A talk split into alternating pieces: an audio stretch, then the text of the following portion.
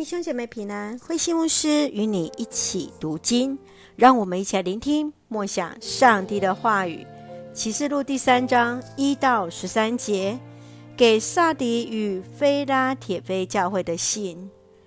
启示录第三章是接续二章写给七个教会的书信，从第一节到第六节是写给撒迪教会的信息。萨迪是一个富有的商业城市，以生产羊毛著名，财富集中，生活奢侈，是敬拜罗马皇帝的中心。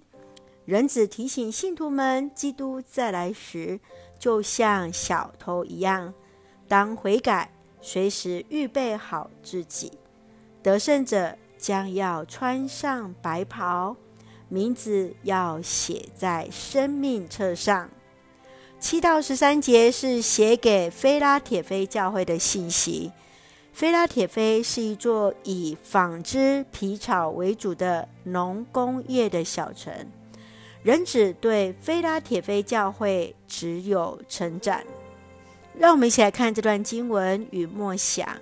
让我们一起来看这段经文第三章第八节。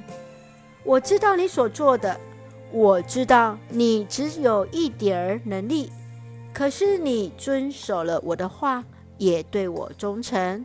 我已经在你前面开了一个门，是没有人能够关上的。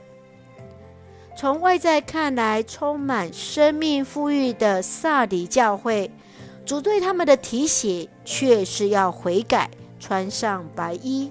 使自己得以留名在生命册上。相对人数不多、能力不强的非拉铁非教会，却是在七间教会中少数没有受责备而被肯定的教会。虽然教会人数少、没有影响力，以致受到轻视与迫害，却依然忠实顺服基督的话语，全然倚靠主而行。尽心为主服侍，因此主要为他们敞开门，使他们得以进入弥赛亚的国度。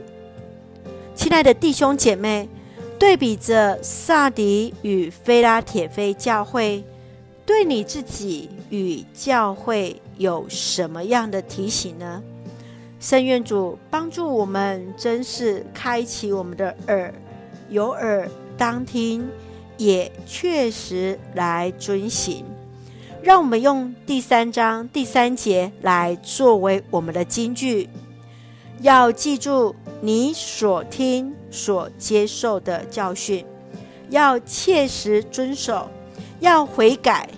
你若不醒悟，我要像小偷一样突然来到，而你绝不会知道我要来到的那时刻。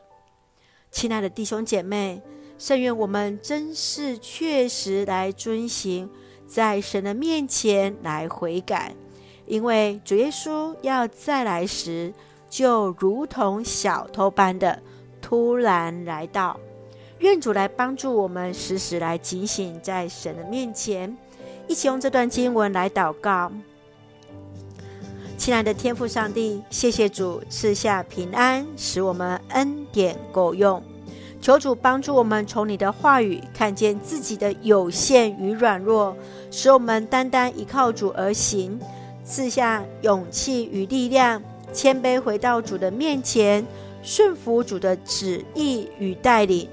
愿主赐福我们的家人身心灵健壮，恩待所爱的国家台湾一切平安，使我们做上帝恩典的出口。感谢祷告是奉靠绝稣基督的圣名求，阿门。弟兄姐妹，愿上帝的平安与你同在，大家平安。